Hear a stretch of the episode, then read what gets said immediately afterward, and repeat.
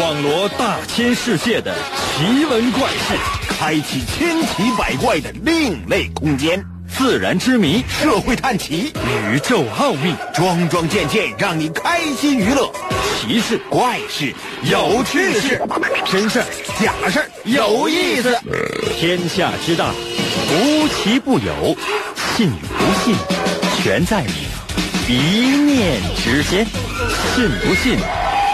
有你。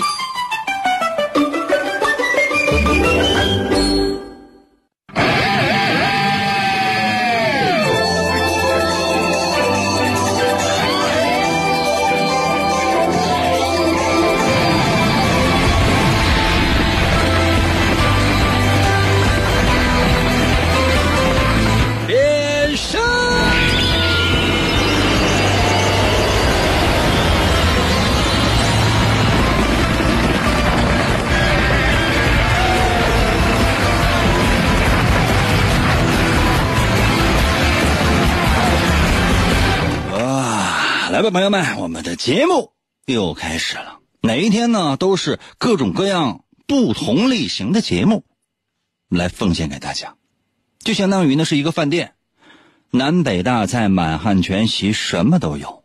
可能有些朋友说：“那我不想吃这些，我想来点小吃，可以，没问题，什么都有。”可能有些朋友说：“应该呢，什么都有吗？”嗯，这么多年了，我发现我们节目当中真的是什么都有，除了真话。可能有些朋友说：“应该那你能不能说一句真话？”不允许。那是不不可能的，真的，朋友们不允许。你这，再说你说了一句实话，就是内心深处发自内心想说的，就是发自肺腑想说的话，工作就没有了。那有些朋友说：“英哥，那你的内心深处就不觉得压抑和迷惑吗？”当然了，是这样啊。那你说又能怎么样？有没有一种方法能够彻底改变？有，辞职。那有些朋友说：“英哥，那咱们要研究一点什么？”我觉得，我们的节目更多的时候，就是在研究大家的心。每个人的心究竟在想些什么？你究竟此生能走多远？你能做到什么地步？这都是我们要追求，并且是我们要研究的呀。神奇的，信不信有你节目？每天晚上八点的准时约会。大家好，我是王银，又到了我们每周一次的测试环节。为什么这个环节我一直在保留？原因非常的简单，就是不需要你有太多的动脑筋的一个机会，你需要放松，但是同时你也需要思考。切记，我们节目当中说的每一句话都是围绕着一个主题而进行的，从开始到最后。有新的朋友收听今天的节目，可能有些朋友说：“那我没有心收听今天的节目。”万一你要是能找到呢？可能有些朋友说：“那我已经有心了，我跟你商一下，准备好没？来喽！”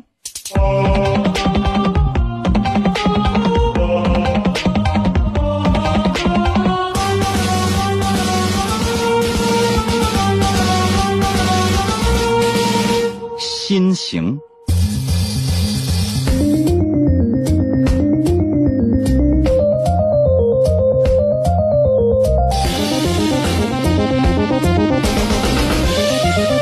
有心了吗？干了吗？今天我们的主题呢是心形，哪个心呢？就是心脏那个心，形是哪个形呢？就是心脏不行的那个不行的那个不。可能有些朋友说，那这不是心部吗？开玩笑啊，心形，形是行动的那个形。要介绍一个人，他的名字呢叫做王守仁。可能有些朋友说，应该不是你吧？我叫王银，王银和王守仁，他这里面是有本质区别的。人家是什么圣贤？最近一段时间呢，应该说最近这几年吧，就很多人也不知道从哪儿就把他就挖出来了，然后就开始大家的推崇。这是咱中国确实也是圣贤之一。明代著名的思想家、哲学家、书法家、军事家、教育家，因为他也是招收了很多很多的学员，他的学生应该说朝中上下有很多。这个人呢，如果说你要光提王守仁，可能知道的人可能已经很有不少了。如果你真是很熟悉的，那另外一个名字是他的别号，叫做王阳明，浙江人。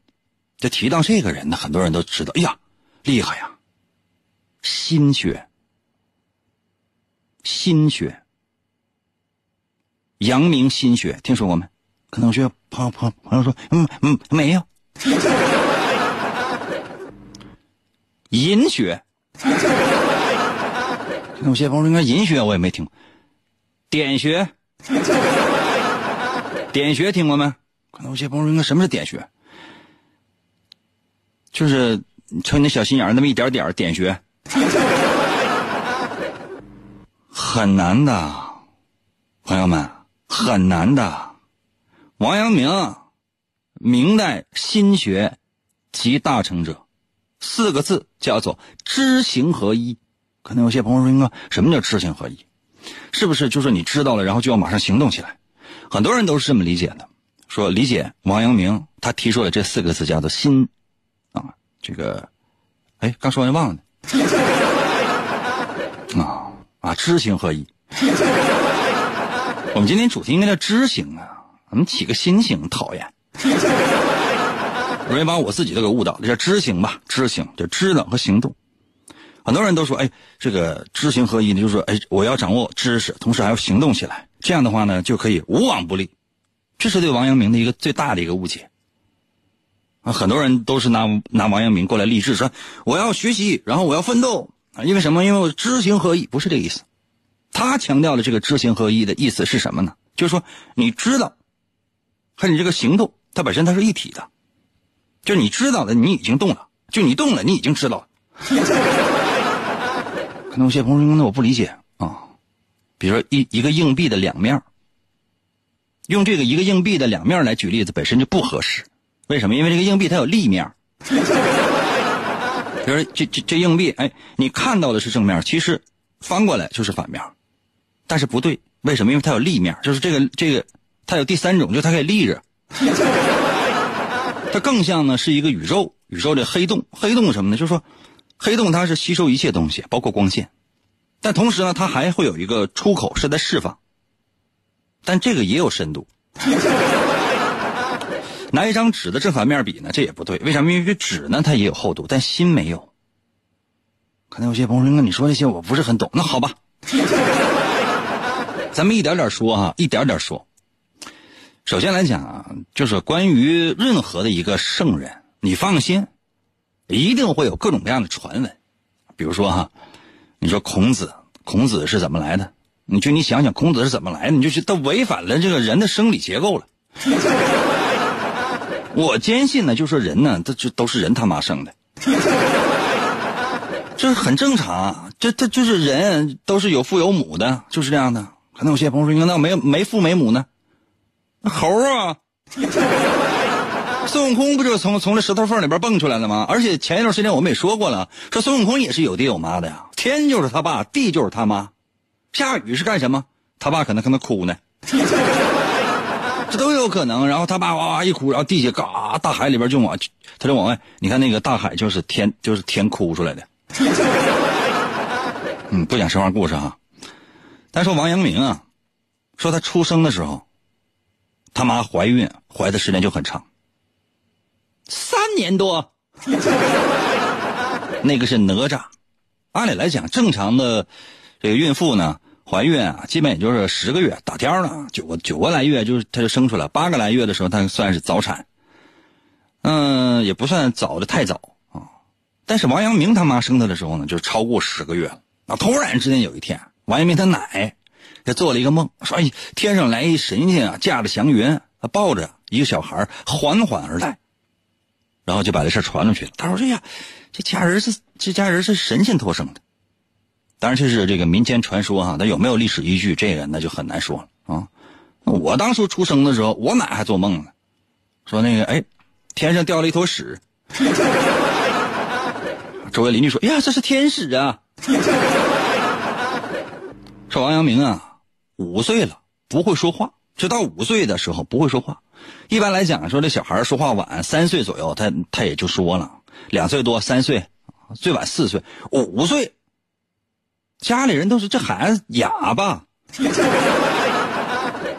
到五岁之前，他已经把他爷所有家里边的藏书都读过了，而且都记下来了，背下来了。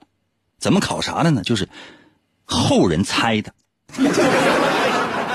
啊，打五岁开始能说话那天开始，叭叭叭叭叭上来就先来一个报菜名。这谁能受得了？这这神童啊，这是。然后呢，慢慢长大了。成长的过程当中，呢很多人都问说：“你长你长大了你要干啥？”我问问所有正在收听我们节目的这些听众朋友们，说小的时候有没有家长啊、老师啊啊，就就是包括周围邻居有没有问你说小时候长大想干啥？通常你可能说啊，我想当一科学家，那可以了，标准答案呢，对吧？我说哎，我想当一个什么作家、画家啊，这个这都可以。你要说啊，我想想蹦爆米花。没有人瞧得起你，说我想捡破烂我我就捡破烂不光挣钱还环保。没有人瞧得起，就鄙视你，就特别特别的鄙视你，明白没？问这王阳明说：“你小时候，你将你将来长大你想干啥？”王阳明想了想，我我想当圣人。他爸生气上了一个大嘴巴。再说一遍，再说一遍。啊啊！我想当圣人，打死你！什么圣人？齐天大圣啊！啊，是是不是想当齐天大圣？王阳明说不是，我是想当就像孔子那样的一个人。啊，他爸都吓傻了，说这孩子你有病啊！啊，王阳明看着他爸，嗯，你有药啊？他爸气得一薅他耳朵，你吃多少？王阳明抬手扒拉他爸手，你有多少？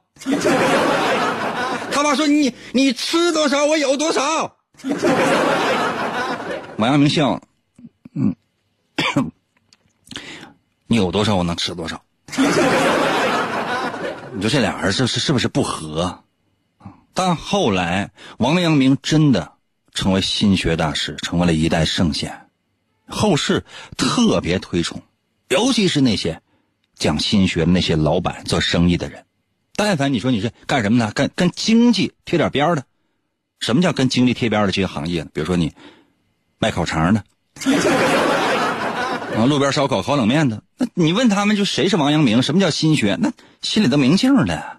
但凡你灌点鸡汤，你就想，哎呀，我这这讲到王阳明，这这讲到心学，这是一个大师啊。但凡谁《道德经》能啪啪背几句，大师啊！但凡谁上来啪啪孔子那些生平事迹，嘎嘎给你讲两句，也大师啊！朋友们，你有没有你有没有想过呀？那我要是真是就是插空咣咣我讲两句，我对这些方面的研究，我是不是成可以成为仙师？就即便以后咱俩关系闹僵了，我也是僵尸啊！不要把一件事情拿出来之后，然后进行分析，或者说一个特别短的事情拿出来进行分析，分析完或者说分析来分析去，你就觉得呀，我怎么感觉我行了呢？你这读的书越来，就是读的书越少的人，会觉得自己越厉害。当你真的对这个世界了解的越来越多，你读的书越来越多，这人会觉得恐惧。比如我。你会觉得不知道的事情实在太多了，任何话都不敢随便乱说。原因是什么？因为你不是很清楚。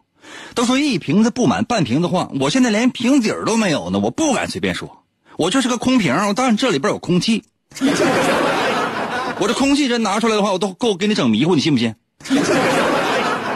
所以说呢，就是最最恐惧的事情是什么？最恐惧的事情，最令人感觉到绝望的事情是什么？这个世界上有太多太多的专家，所谓的学者，所谓的权威，啊，比如说，哎，我在这方面还行，啊，然后站出来，叭叭那一说，哎，你服气了，你就觉得这个人怎么这么厉害，怎么这么权威，怎么他说的都怎么就这么对，没有任何独立思考的能力，别人说什么你会了，人云亦云。然后别人问你，那你也学习啊，你也知道一些东西啊？没有，我刷抖音呢。看快手呢，我在新浪微博看小视频呢，不好意思，I'm sorry。你想是那个迪丽娜扎吗？啊，不好的，不不好意思啊，是那个古力热巴吗？哎呀，I'm sorry。啊，就是这样，这你你会没有办法，你什么事情你也摸不清，摸不清头绪。这是我给大伙今天介绍的王阳明。那时间呢，还有一点点，我给大家伙呢简单的介绍一下王阳明先生呢，他一生一些事迹，就是你看一看他是怎么做人的，他。是怎么做事儿的？之所以他做这些事儿，就是根据他的主张，根据他的这些学说是有关系的。比如说哈，王阳明说的“知行合一”，比如说他说的“良知”，良知。王阳明说，任何人都有良知。什么意思？就是说，你世界上最坏的人，内心深处。他也有好的一面，最好的人内心深处，你放心，那老缺德了。就这个世界上就没有特别完美的坏人，就是说他一生一一生下来，嘎，就是拿眼泪一瞪，先把他爸瞪死了。这边正吃奶呢，这边抄几把刀就把他妈给杀。逮谁杀谁，逮谁砍谁，他总有一个过程。他为什么会变成这样的一个人？那身边人谁是有责任的？他的成长之路是怎样的？就是为什么我们发现一个坏人啊？这个，比如说，现在可能流行很多未成年人，这人非常非常坏。说那咱直接击毙呗，可以击毙，你可以击毙，这没问题，我同意的。你千刀万剐我都不管。问题是你要调查一下为什么会发生这样的事情，能不能防微杜渐？这个。是所有活着的人，是所有有思考能力的人应该做的事情，而不是说，哎，给我弄死他。要弄死一个人，或者说一群人想要弄死一个人，太容易了。但是为什么要弄死他？可能有人想的并不是特别多。说有一回啊，王阳明呢就逮着一个小偷，就是当时当县令的时候，应该是啊，抓到一个小偷。所谓小偷呢，其实也是大盗。大盗什么也不在乎，认了，爱咋咋地呀！真的，死猪不怕开水烫，就跟那一逮来，你弄死我吧！谁怕谁呀？碰到王阳明，王阳明说呢，弄死啊！啊，那大盗啊，劫匪说那那来弄死我，肯定活不了了。我活着干啥呀？我待着干啥呀？别闹，来来弄死我吧，来吧来，我怕啥呀？这是啊。脑袋大了，对不对？我就是碗大吧，啊！当然我可能这是这我这是小碗，因为我脖子细。王阳明，你说是当官的呀？要说这人呢，为啥后世人这么这么崇敬他？因为这个人就是特别会玩。王阳明这高高在上，跟他坐着说啊，那天挺热的，反正当时夏天嘛，天挺热的，这样你把衣服脱了吧，咱俩搁那唠啊，那脱脱呗，咵。上衣就脱了，脱完之后，俩人刚想唠，这王阳明说了：“确实很热，你你把那个背心脱了呗，背心脱了啊，脱脱了呗，一个男的光膀子怕啥的，对吧？啊，这盗贼就把上衣里边那个背心什么就脱了。过一会儿啊，晾一会儿，王阳明又说了，裤子也脱了吧。”脱脱，那我怕啥？脱呗，裤子也脱了啊，穿个大裤衩，搁那个大堂之上，周围也围不少人，三班衙役再加上是周围围观老百姓，大有人看着。后来王阳明说啊，裤衩也脱了呗，咱赤条条来去无牵挂，有啥可怕的呀？对吧？早晚就死，脱来来。说到这儿的时候，这个盗贼有点不好意思啊。大人合适吗？我是可能是要死，但你不能这么整死我呀！这玩死我呀你啊！王阳明说：“那你看你死你都不怕，你怕一条裤衩吗？” 这证明你还是有有这个廉耻之心呢。廉耻之心是什么？是人类善良其中的一点啊。也就说你还是有良知，你不是一无是处啊。这盗贼不好意思，脸红。那什么，大人，只要你不把不把我裤衩，咱可以谈。然后再谈呗，对吧？就是说你犯过什么样的案子，然后你做过什么样的坏事，到最后啊，当你改过自新的时候，再弄死你。嗯，这都有，当然还有很多很多很多很多啊，比如说哈，有一天啊，哎呀，时间关系这样的，咱先休息一下，然后马上回来。但是在休息之前呢，我先给大家伙啊出今天的第一题。这题目呢非常非常的简单，你只要按照你的心把你的答案发送到我的微信平台。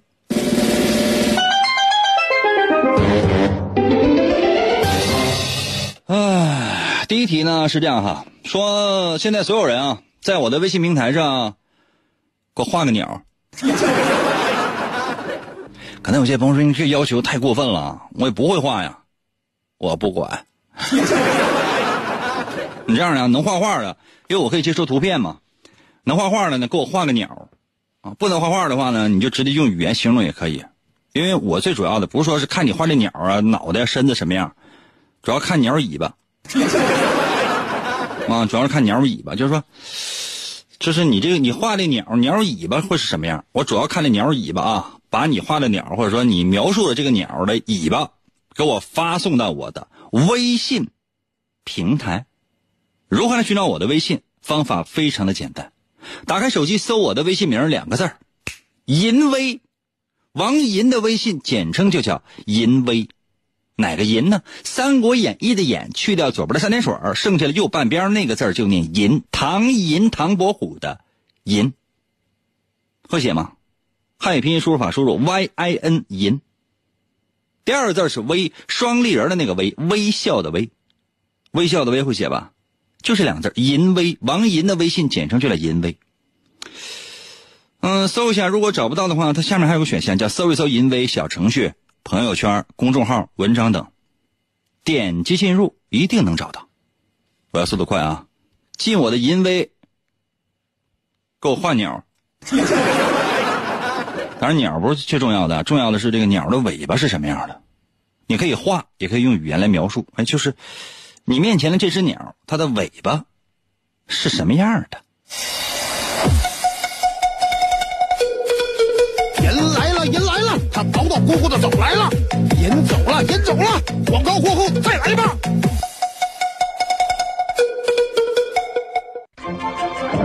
平凡的王银活在一个狭小的洞中，一天。他厌倦了庸庸碌碌的生活，独自驾驶着玩具直升飞机离开了家，去寻找全新的生活。他决定用勤劳的双手换取自己的未来。我是飞行员王银。旅途中，他又遇到了生命中的伙伴，他们联手开启了紧张刺激的冒险生涯。我是坦克手老张。在大家的帮助之下，他们战胜了无恶不作的坏蛋海盗，让小动物们都过上了快乐的生活。每当夜幕降临，他们就会又一次出现在广播中。看呐，那翱翔的直升机和勇猛的坦克，正是他们飒爽的英姿。我来了啊！继续回到我们神奇的“信不信由你”节目当中来吧。大家好，我是王银，朋友们，今天呢是我们的测试环节，刚刚为大伙出了今天的第一题，叫做画鸡，不是画鸟啊，画鸟。我要求每个朋友都可以在我的微信平台上发来一个鸟。得是自己画的啊，得是自己画的啊，不允许那个就上网找其他图片。但凡是发现谁上网找其他图片，并且给我发来的话，我拿手指头戳你鼻孔。可能有些朋友说：“那你也逮不着我，这万一山水有相逢，万一逮着你呢？” 啊，就不要废话了啊，速度快点。我的题目是：如果说在你面前有一只鸟。请问这个鸟的尾巴是什么样的？就是它的尾巴是什么样的？如果你不会画画的话，你也可以用语言来形容它的尾巴什么样的，什么色儿的呀？有多大呀？是大是小？是粗是细？是圆是扁？是三角？是六棱？是就是就是一根绳 都可以。就现在啊，最快速度把你的答案发送到我的微信平台。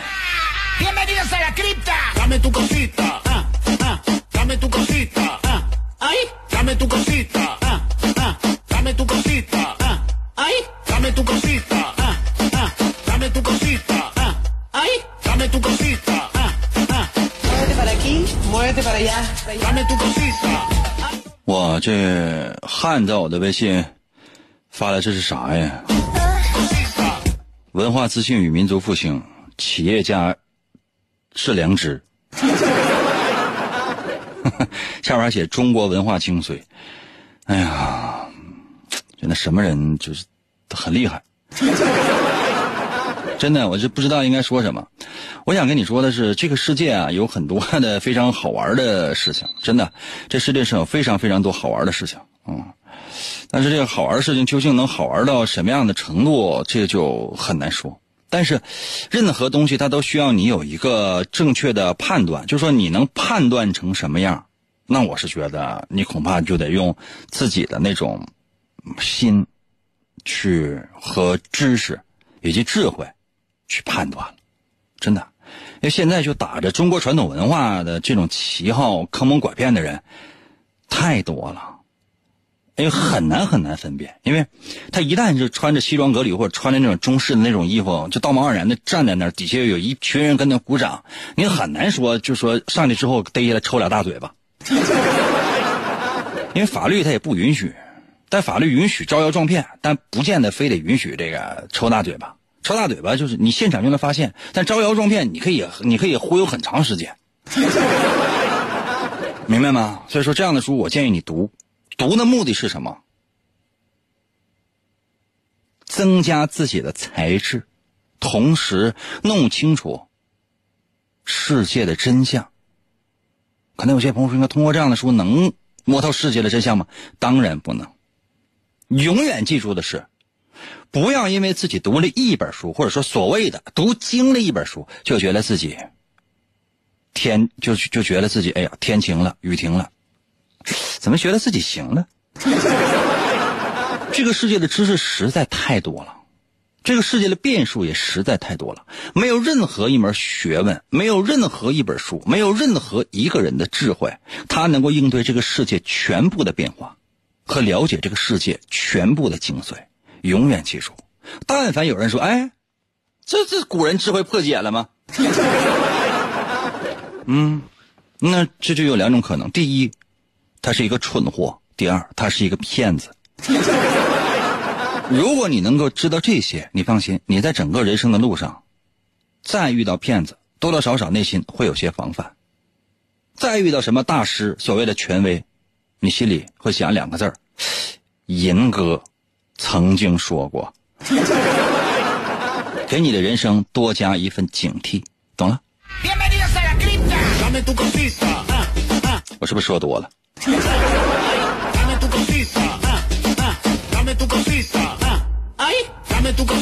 大米在我的微信里面说：“哎，你说那个这个今天讲那个王阳明，这个是卖十三香那个吗？王阳明叫王守仁。”你说那个十三香王守义吧？那可能是他兄弟。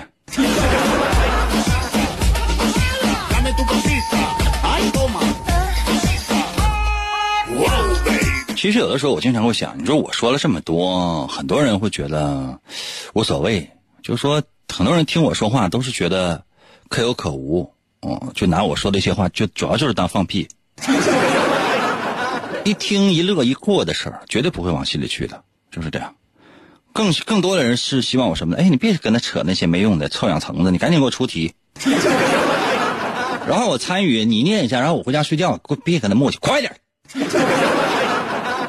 每次我看到这样的一些在我微信平台上留言，我总会面带微笑的说：“好的。”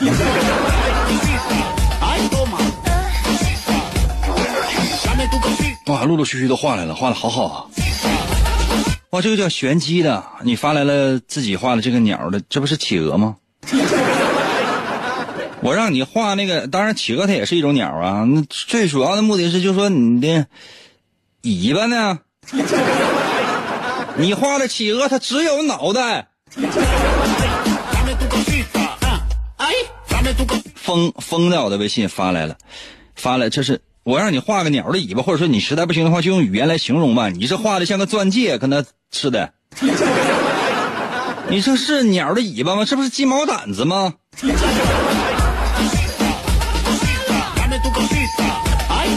天下画的什么？就我让你画个鸟尾巴，你给我画个一笔画的鸟干什么玩意儿呢？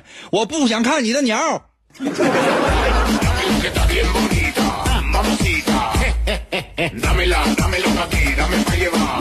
啊，史蒂夫，史蒂夫画的什么呀？史蒂夫，我让你画的是鸟的尾巴，你第一你没有画鸟的尾巴，另外你画了一堆鸟屎，是什么意思？啊，卡多，卡多，你我我让你画个鸟尾巴，不是要画鸟的菊花啊。我的第一个题，我问的就是什么？如果说在你面前有一只鸟，请问这个鸟的尾巴会是什么样的？什么样的形状？你描述一下。能描述的话，就你就拿文字描述吧。实在描述不了的话，你画出来也行，发送到我的微信平台。我再给每个人一点点时间和机会。我不想看鸟的菊花。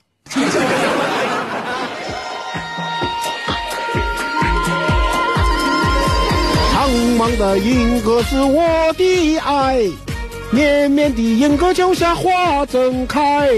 什么样的银河？广告过后，欢迎继续收听。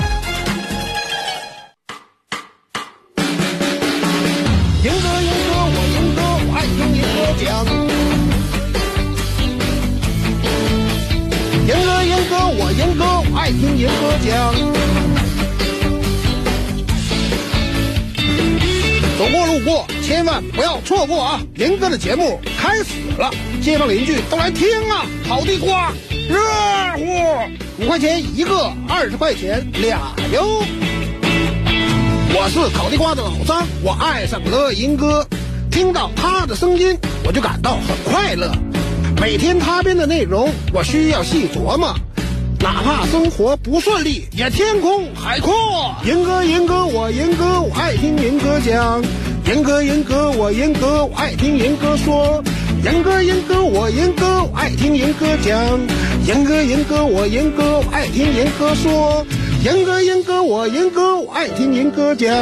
严哥，严哥，我严哥，我爱听严哥说。严哥，严哥，我严哥，我爱听严哥讲。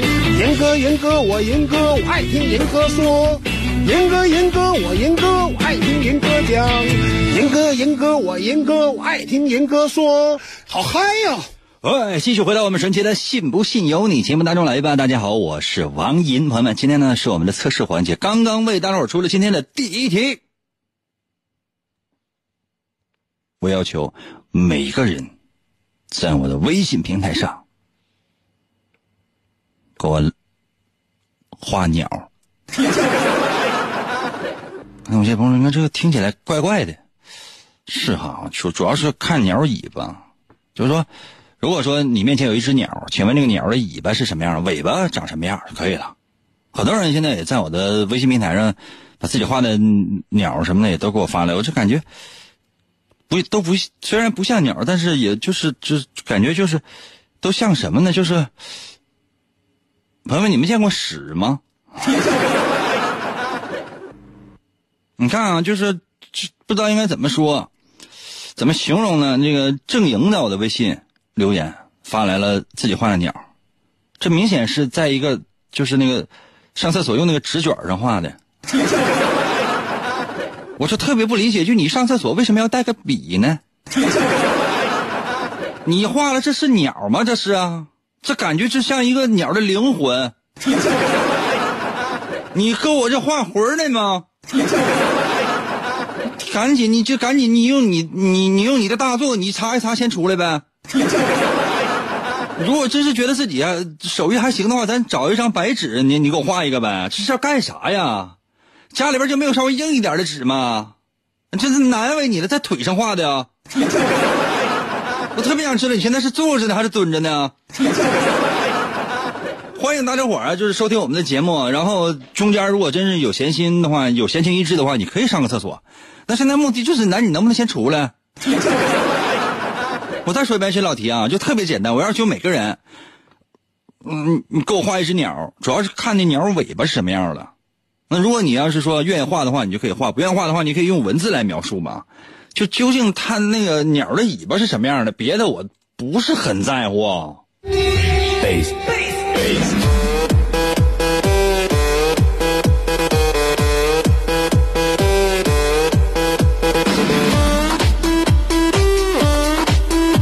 他哥饮酒，在我的微信留言说：“生活就像一坨翔，你缺少的不是抽水马桶，而是奥利给的勇气。奥利给干了，兄弟们！”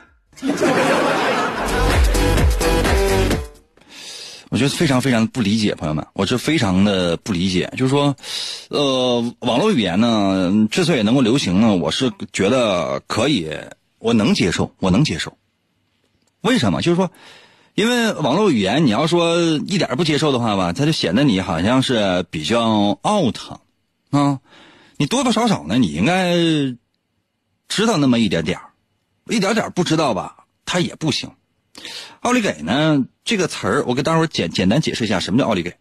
奥利给它是，嗯，最粗浅的解释什么？就是呃，奥利给三个字翻译过来，给力奥，给力奥，什么意思？就是。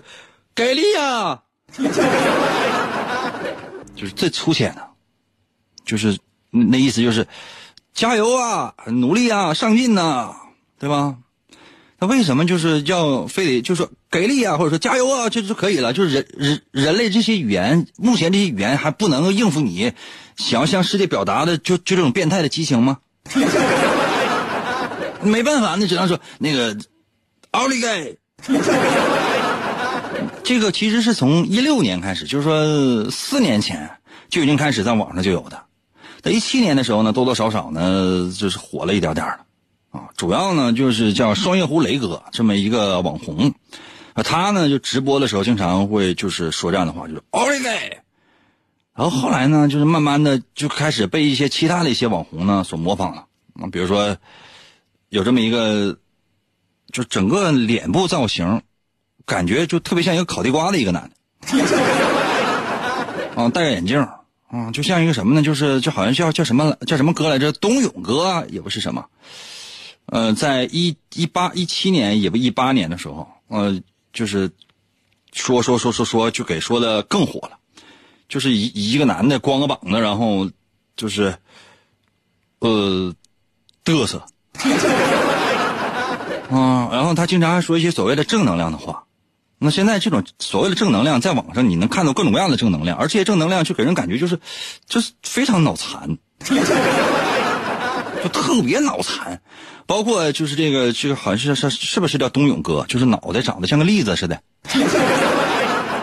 呃，戴个戴小眼镜，就这样的啊。嗯，然后人们就开始研究，说这个奥利给到底什么意思啊？经常就这个人经常会说奥利给，奥利给，奥利给。感觉是不是傻呀？后来开始就有人研究说，哎，这个很有可能什么？他是哎，他这个是一个游戏里边的一个一个一句话，是谁呢？就是小时候有没有玩过的街霸？就是通过这这几个人的年纪啊，起码来讲三十来岁，直奔四张了，应该是小时候玩的一些游戏，给他们的童年，给他们的这个智慧造成了很巨大的一种创伤。然后呢，就是就研究说，有一种说法啥呢？说是那个。街头霸王，不知道有没有人玩过街头街头霸王？这是一个日本著名一个呃格斗游戏。然后其中有一个白人，他的名字呢叫龙，龙呢兴隆的那个龙啊，就是生意兴隆的那个龙，不是那个那种像传说那种动物啊龙。他有他有一招叫叫叫叫什么叫升龙拳？这不是说发气功啊，升龙拳。说听起来那个呃。翻译成中文或者说是发音不是很正确的时候，就给人感觉奥利给。但是呢，你只就是但凡是有点智慧的人，或者说有点听力的人，就长耳朵的人，也都知道这个奥利给他不是那个升龙拳，升龙拳是那个是奥利给。啊，或者说你就是他有各种各样不同的发音啊，就根据这个配音演员他的这个所在地域的这种方言的不同啊。比如说发波动拳的是哈都肯，然后呢，那升龙拳呢是 so 就是 so you can，啊，就是或者说哪怕就是说你最最最愚蠢的最愚蠢的那个发音是 Hogan，这也都可以。他怎么也不是奥利给。后来就想哈，就这个人大概其应该是，如果是三十多岁的话，他可能这个街头霸王这个游戏他没怎么玩过。他玩的是什么呢？拳皇。拳皇里面呢有一个主角叫什么叫草剃精。草剃精跟草雉精又完全不一样。就你一跟人解释说，哎，这个人叫草草剃精，他肯定跟你说，啊，草雉精。是不是傻？雉不认识吗？草雉精的雉不认识吗？我念六十多年了。草剃啊，草剃一族，这是日本的一个姓，上面一个草字头，是底下加个幼稚的稚啊。这个字念剃，草剃精，草剃精，他发火啊，他也会说，但他发招那个什么呢？就是很多人研究说他他这个就是奥利给奥利给奥利给，完了啥呢？就但凡有一点心智或者说有一点这个大脑的人，他也能听出来。有就是但凡你你有听力的，你也能听出来，他不是奥利给。好像，但是具体的我忘了，好像叫叫叫什么，呃，暴力给，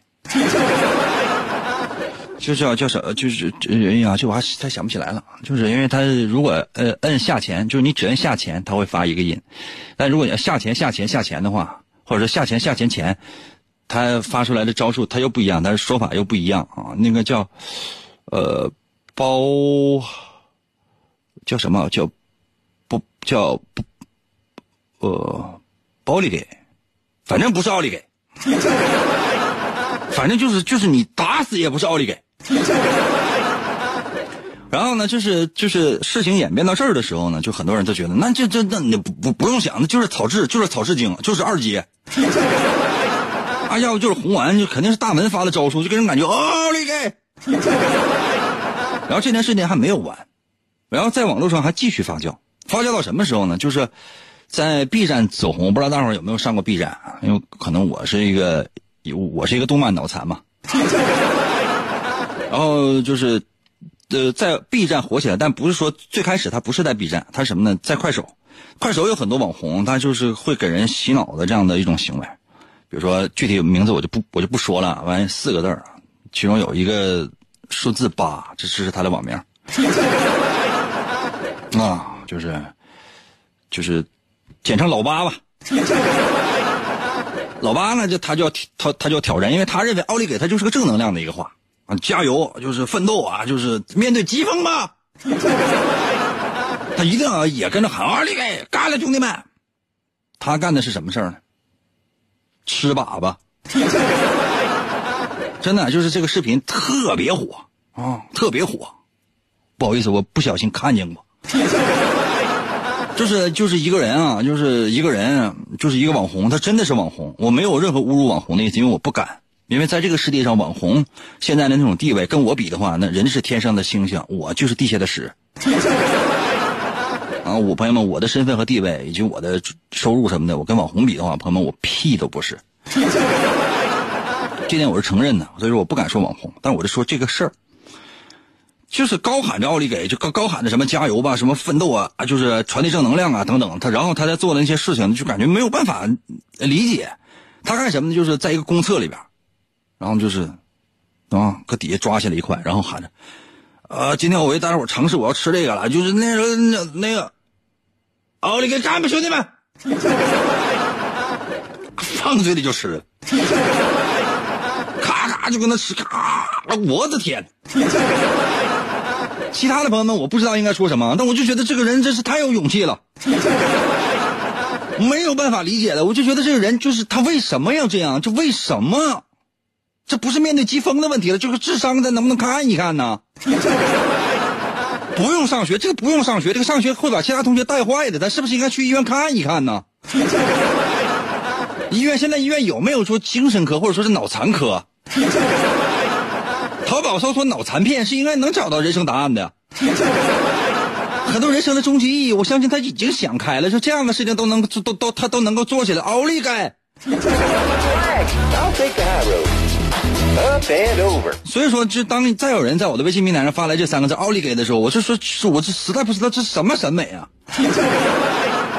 朋友们，我是一个接受能力特别强的一个人。而且呢，我特别宽容。就但凡一些事情，我觉得我倒不是说存在就一定是合理的，不是我在我心目当中，我不会觉得存在一定是合理的。但是我觉得它存在，如果说真是有一点价值的话，起码来讲看起来美美的、萌萌的、么么哒是可以的。但是一个吃屎的人能这么火，这个人感觉真是奥利给！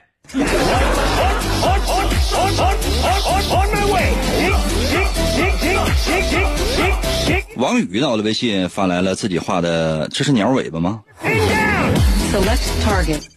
你画的这个不像鸟尾巴，真的，这给人感觉就是这是什么？这是个这是个倒三角形的马蜂窝吗？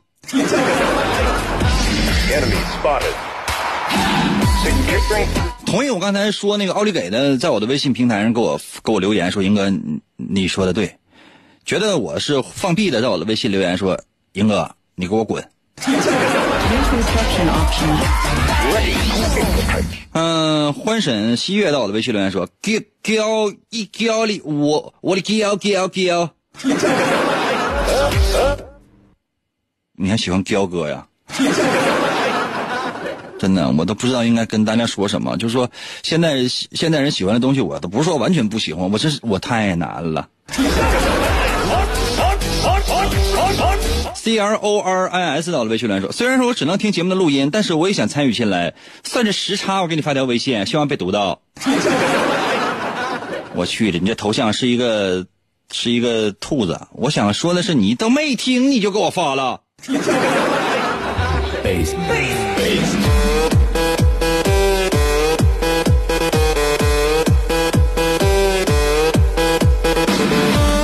同意我说的对的，在我的微信平台留言“英哥么么哒”；不同意的，在我的微信平台留言三个字“奥利给”。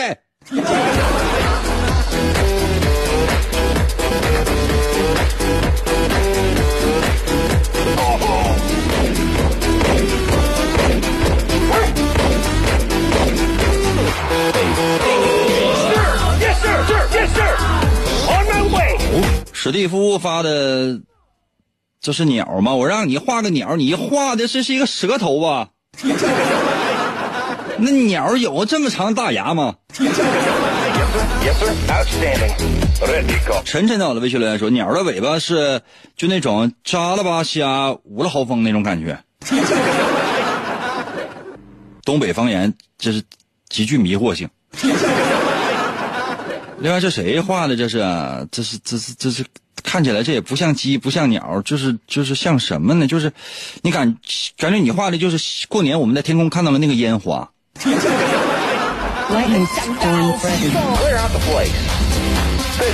张冲这画的是啥呀？这是我收到的全都是一团乱码啊！就咱家这没有笔吗？哎呀，算了，我还是给大伙儿公布一下答案吧。这道题测试的是什么呢？朋友们，我们今天的主题呢是知行，知。这个真的很难测，但是行，多多少少还能测那么一点点。这道题测试的是你是不是一个有行动力的人。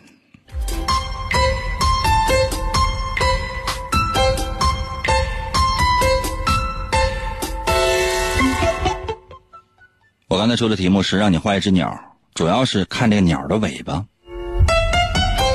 如果你觉得这个鸟的尾巴呢就特别大。特别特别粗大的那种大鸟尾巴，特别大啊，特别大。嗯，证明呢，就这样人通常性格会有些急躁，行动力强不强呢？强，必须说强。为啥？就是没动脑就已经行动了，明白没？但这样人呢，就是说他的优点又是什么呢？那缺点就是不动脑就行动。然后呢，优点什么？就是你可以在行动过程当中慢慢的成长。叫名副其实的是那种，就是失败了爬起来，失败了再爬起来。你所有的人生经验不是靠书本上得来的，都是在实际行动当中摸索出来的。也说可以说你的人生是一个蠢萌蠢萌的一生。你的失败是由一次一次的失败总结出来的。这样人呢，可能比如说时间长了，人到中年之后，如果说真是能够把错误。犯的少一点，能够多学习，我相信你呢，应该是没问题。如果你把这个这鸟的尾巴画的特别的细，就特别特别的细，特别特别的细小。这这鸟尾巴，这样人通常对别人的对你的评价呢特别在意。这样人通常呢，他行动能力呢也很强。但是，去去一件事做完之后呢，如果说能得到正面的评价，就是能得到其他人的夸奖，你会觉得这件事情它有做的意义。但如果说得不到其他人的赞同，你马上就会停止。也就是说，你太在意周围人对你的这种评价，所以呢，你的能力应该说很强。但是如果能够再自信一点的话呢，我相信你可能能成大事儿。如果你把那鸟的尾巴呢，就画的特别长，特别特别的长，很长的尾巴那种，这样人呢，他行动能力呢，应该说不是特别的强，啊，不是特别的强。嗯，他会有一种属于独立的一种思考能力，或者说行动能力。嗯，比较是有毅力，整个人呢成熟的或者说成长的是比较慢的。如果能够积蓄力量，一点一点的像攒钱一样积攒你的实力，或积攒你的人脉，积攒你的那种努力的方向，也许将来你能一鸣惊人。但大多数呢，就是在沉默中死亡。如果你把那个鸟的尾巴画的特别的短，但是毛特别特别的多，这样人通常呢是比较有梦想的，而且呢适合。适合的面呢，相对来讲比较窄。什么意思？就是说，无论你的爱好和追求，可能都比较小众。你看，而而且你愿意待在自己的那个世界里。如果你把这个尾巴，这这这个鸟的尾巴画的就很圆，就很就很奇怪，给人感觉很圆。通常这样人行动力是比较强的，但是不太愿意在某一件事情或者说在某一个地方去努力。你愿意在。很多地方都去打点、去努力、去奋斗，就是这样的人性格通常是比较圆滑、为人处事，但是很难长时间的做一件事情。朋友们，我说的对的话的话，在我的微信平台上给我发来一个字啊，数字一就可以了。如果说的不对的话，在我的微信平台留言三个字：奥利给。今天就到这儿吧，明天同一时间，等等。